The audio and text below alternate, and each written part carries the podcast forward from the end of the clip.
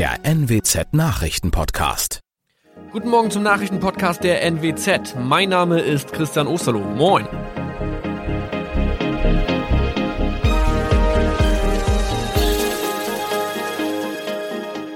Und das sind unsere regionalen Nachrichten am Morgen. Die Grünen wollen Moorstraße in Oldenburg umbenennen. Viereinhalb Jahre Gefängnis für Falschgoldhandel. Und Landkreis Kloppenburg meldet ersten Omikron-Fall. Der Name Moorstraße könnte laut den Oldenburger Grünen rassistisch aufgefasst werden. Deshalb fordern diese eine Umbenennung. Die Straße wurde allerdings nach Hermann Moor benannt, einem der ersten Siedler in der Gegend. Um Missverständnisse auszuschließen, beantragen die Grünen eine Änderung in Hermann Moor Straße. Dann müssten alle Anwohner ihre neue Adresse in ihren Pässen angleichen. Außerdem müssten Polizei, Feuerwehr, Rettungsdienste und Anbieter von Navigationssystemen informiert werden. Die Stadtverwaltung schlug vor, ein Zusatzschild mit Informationen zur Person Hermann Mohr anzubringen. So könne man alle Irritationen beseitigen. Tobias G. musste wegen dem Verkauf von Falschgold am Mittwoch vor das Landgericht Oldenburg. Nachdem der Schortenser bereits im Mai zu einer Freiheitsstrafe von mehr als drei Jahren in Jever verurteilt wurde, betrieb er seinen Handel auf eBay Kleinanzeigen weiter. Das wog bei der Verhandlung schwer auf. Der 27-Jährige schrieb in die Inseratsüberschrift das Wort plated, was so viel bedeutet wie überzogene und nur vergoldete Ware. Da im weiteren Anzeigentext aber die Rede von einem Reinheitsgrad war und die abgebildeten Goldbarren eine Seriennummer trugen, handelt es sich hierbei um eine Täuschung. Tobias G. wurde zu viereinhalb Jahren Haft verurteilt. Ein weiterer Fall der neuen Omikron-Variante ist am Mittwoch im Nordwesten bekannt geworden. Der Kreis Kloppenburg bestätigt, dass eine Frau bei ihrer Rückreise aus Südafrika am Hamburger Flughafen positiv getestet wurde. Sie befindet sich weiterhin in Hamburg in Quarantäne. Da die Frau im Landkreis Kloppenburg lebt, sei auch das Gesundheitsamt Kloppenburg für diesen Fall zuständig. Zuvor gab es bereits bestätigte Omikron-Fälle in der Wesermarsch und im Kreis Leer. Das waren unsere Nachrichten aus der Region. Weitere aktuelle News aus dem Nordwesten finden Sie wie immer auf NWZ Online. Und Aktuelles aus Deutschland und der Welt hören Sie jetzt von unseren Kollegen aus Berlin. Vielen Dank und schönen guten Morgen. Ich bin Maja Däne und das sind heute unsere Themen aus Deutschland und der Welt. Corona-Impfgipfel. Forderungen nach Lockerungen für Geimpfte und Genesene. Corona-Mutationen. Deutschland erschwert Einreisen aus Indien. Und Gedenken. 35. Jahrestag der Nuklearkatastrophe von Tschernobyl. Wir starten in diese Woche mal mit einer guten Nachricht zum Dauerbrenner-Thema Corona. Das Impftempo in Deutschland nimmt nämlich offenbar zu und die Bundesregierung erwartet, dass im Juni die Impfreihenfolge komplett aufgehoben wird und dann alle geimpft werden können, vorausgesetzt es ist genügend Impfstoff da. Heute Nachmittag beraten Bund und Länder auf einem Impfgipfel darüber, wie es weitergehen soll. Heiß umstritten ist die Frage, welche Lockerungen es für bereits Geimpfte geben könnte. Meine Kollegin Ursula Winkler hat sich vor dem Impfgipfel heute mal die wichtigsten Punkte näher angeschaut. Ursula, um welche Fragen geht es denn bei dem Treffen heute? Ja, um sämtliche Themen rund ums Impfen. Erstens, wo stehen wir in der Kampagne überhaupt? Geht es denn endlich flotter voran? Und wie kann das Impftempo noch weiter beschleunigt werden?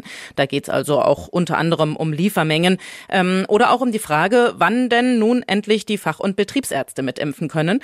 Ähm, zweitens, macht die Impfreihenfolge überhaupt noch Sinn? Denn da sagt CSU-Chef Söder zum Beispiel, man müsste schon im Mai alle Impfstoffe für jeden komplett freigeben, weil ja auch unter den Jungen die Inzidenzen aktuell hoch sind. Und es soll auch um die Frage gehen, das ist besonders heikel, welche Erleichterungen es denn für Geimpfte geben könnte. Lass uns doch vielleicht erstmal über die Impfreihenfolge reden. Die soll ja möglicherweise im Juni aufgehoben werden.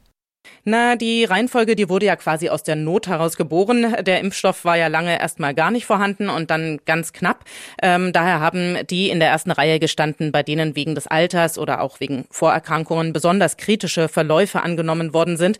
Aber die meisten von ihnen sind jetzt versorgt und es gibt ja mehr Impfstoff, wenn auch noch längst nicht genug für alle. Äh, trotzdem gibt es Forderungen, die Reihenfolge demnächst aufzugeben. Äh, die Priorisierung, die bremst nur mit ihrer ganzen Bürokratie, sagen die Kritiker. Äh, die Regierung hält es für möglich, dass im Juni alle eingeladen werden können. Der größte Aufreger beim Thema Impfen sind ja mögliche Lockerungen und Freiheiten für Geimpfte und Genesene. Das klingt ganz gut, aber bisher hatte die Mehrheit hier bei uns in Deutschland ja noch gar keine Chance, sich impfen zu lassen. Da machen solche Lockerungen ja noch nicht so viel Sinn, oder? Ja, so sieht es auch Mecklenburg-Vorpommerns Ministerpräsidentin Schwesig. Sie sagt, wenn die Regierung Ausnahmen für Geimpfte verspricht, ja, dann muss sie auch dafür sorgen, dass jeder die Chance auf eine Impfung hat. Aber Geimpfte und Genesene sind Experten zufolge weniger ansteckend als negativ Getestete.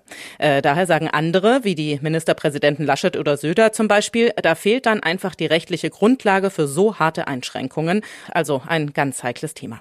Welche Erleichterungen sind denn konkret in der Diskussion für Genesene und Geimpfte? Ja, sie sollen in vielen Bereichen gleichgestellt werden mit Menschen, die einen frischen negativen Corona-Test in der Tasche haben, wo also zum Shoppen zum Beispiel für den Friseurbesuch oder auch bei Einreisen nach Deutschland ein Test verlangt wird. Da könnten Geimpfte dann einfach ohne durchmarschieren.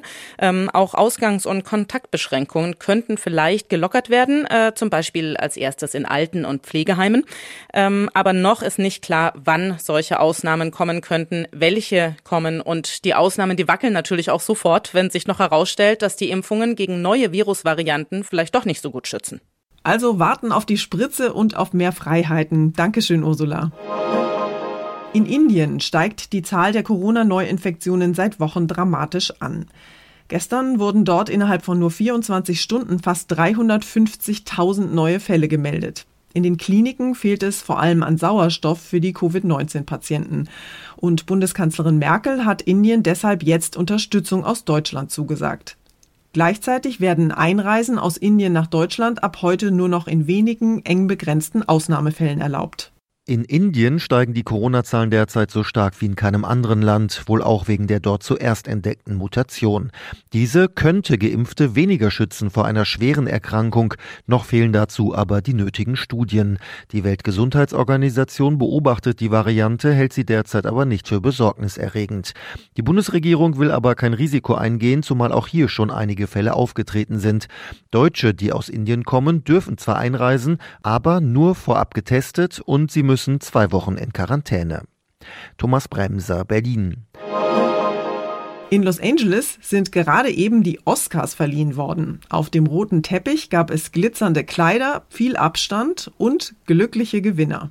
Es war eine Oscar-Nacht der Premieren. Dass die Verleihung erstmals unter Pandemievorkehrungen und nicht in Hollywood stattfand, war wohl die am wenigsten bemerkenswerte. Nicht nur waren erstmals gleich zwei Frauen für die beste Regie nominiert, mit Nomadland-Regisseurin Chloe Zhao hat auch erstmals eine nicht weiße Regisseurin diesen Oscar gewonnen. Der Oscar für Make-up und Haar ging erstmals an zwei schwarze Frauen. Nomadland wurde wie erwartet auch als bester Film ausgezeichnet. Syringies, Los Angeles. Und wir schauen noch zurück auf eine der weltweit verheerendsten Atomkatastrophen. Heute, vor genau 35 Jahren, am 26. April 1986, war es in dem damals noch sowjetischen Atomkraftwerk Tschernobyl in der Ukraine zu einer Explosion und anschließend zum Supergau gekommen. Das Unglück gilt als die größte Atomkatastrophe der zivilen Nutzung der Kernkraft. Es gab damals tausende Tote und Verletzte. Unser Moskau-Korrespondent Ulf Mauder war selbst schon in Tschernobyl. Ulf, wie sieht es denn heute, 35 Jahre nach dem Supergau, an der Atomruine aus? Das graue Atomkraftwerk steht in einer Sperrzone, die man nur unter Beachtung von Sicherheitsvorschriften besuchen kann, weil alles verstrahlt ist. Die Messgeräte schlagen dort massiv aus. Seit 2018 nun überdeckt eine 100 Meter hohe Schutzhülle aus Stahl den Reaktor 4, wo sich vor 35 Jahren diese Explosion ereignete. Tschernobyl und vor allem die nahe Neubaustadt Pripyat sind echte Geisterorte. In Pripyat hat mich bei meinem Besuch, der nun schon eine Weile her ist, vor allem der verlassene Spiel- und Rummelplatz mit den rostenden Karussells beeindruckt und natürlich die leeren Häuser. Das war echt gespenstisch. Ist die Ruine denn wirkungsvoll abgesichert? Die Experten sagen, dass der Stahlsarkophag, er hat mehr als zwei Milliarden Euro gekostet, für 100 Jahre vor Strahlung schützen soll. Er ersetzte damals die alte provisorische Schutzhülle aus Beton, die brüchig war.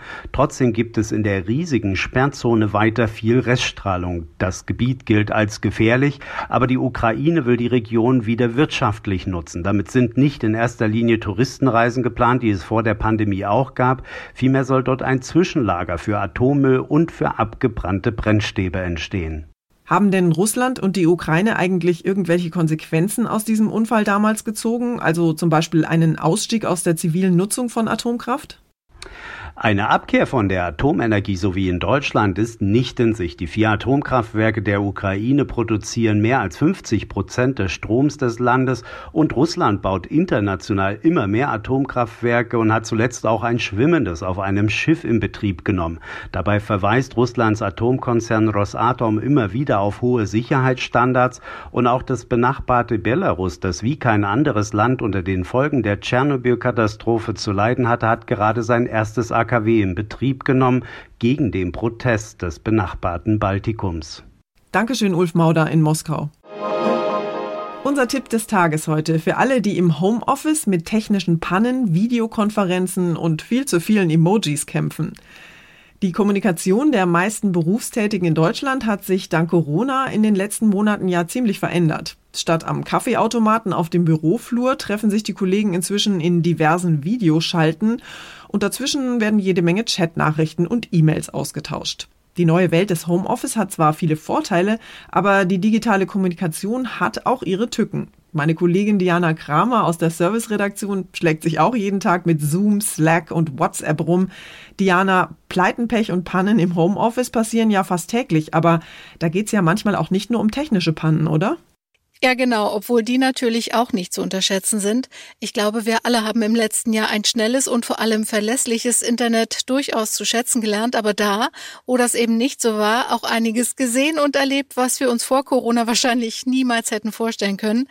Verwackelte oder völlig krisselige Videobilder, teils auch von unterwegs, unterirdische Tonqualität, wo im schlimmsten Fall der, der gerade spricht, das nicht mal gleich mitbekommt, oder eben auch verzweifelte Versuche, sich in solche Videokonferenzen einzuwählen, Fällen, manchmal eben auch ohne Erfolg. Also ich glaube, wir alle miteinander haben im letzten Jahr einiges erlebt. Ich stehe ja mit den Emojis so ein bisschen auf Kriegsfuß. Welches Smiley ist denn da das Richtige und kann ich dem Chef wirklich ein Winke-Winke-Emoji zum Feierabend schicken? So witzig die lustigen Smileys in ihren verschiedensten Varianten auch sind, sie ersetzen einfach nicht den direkten Kontakt und Austausch.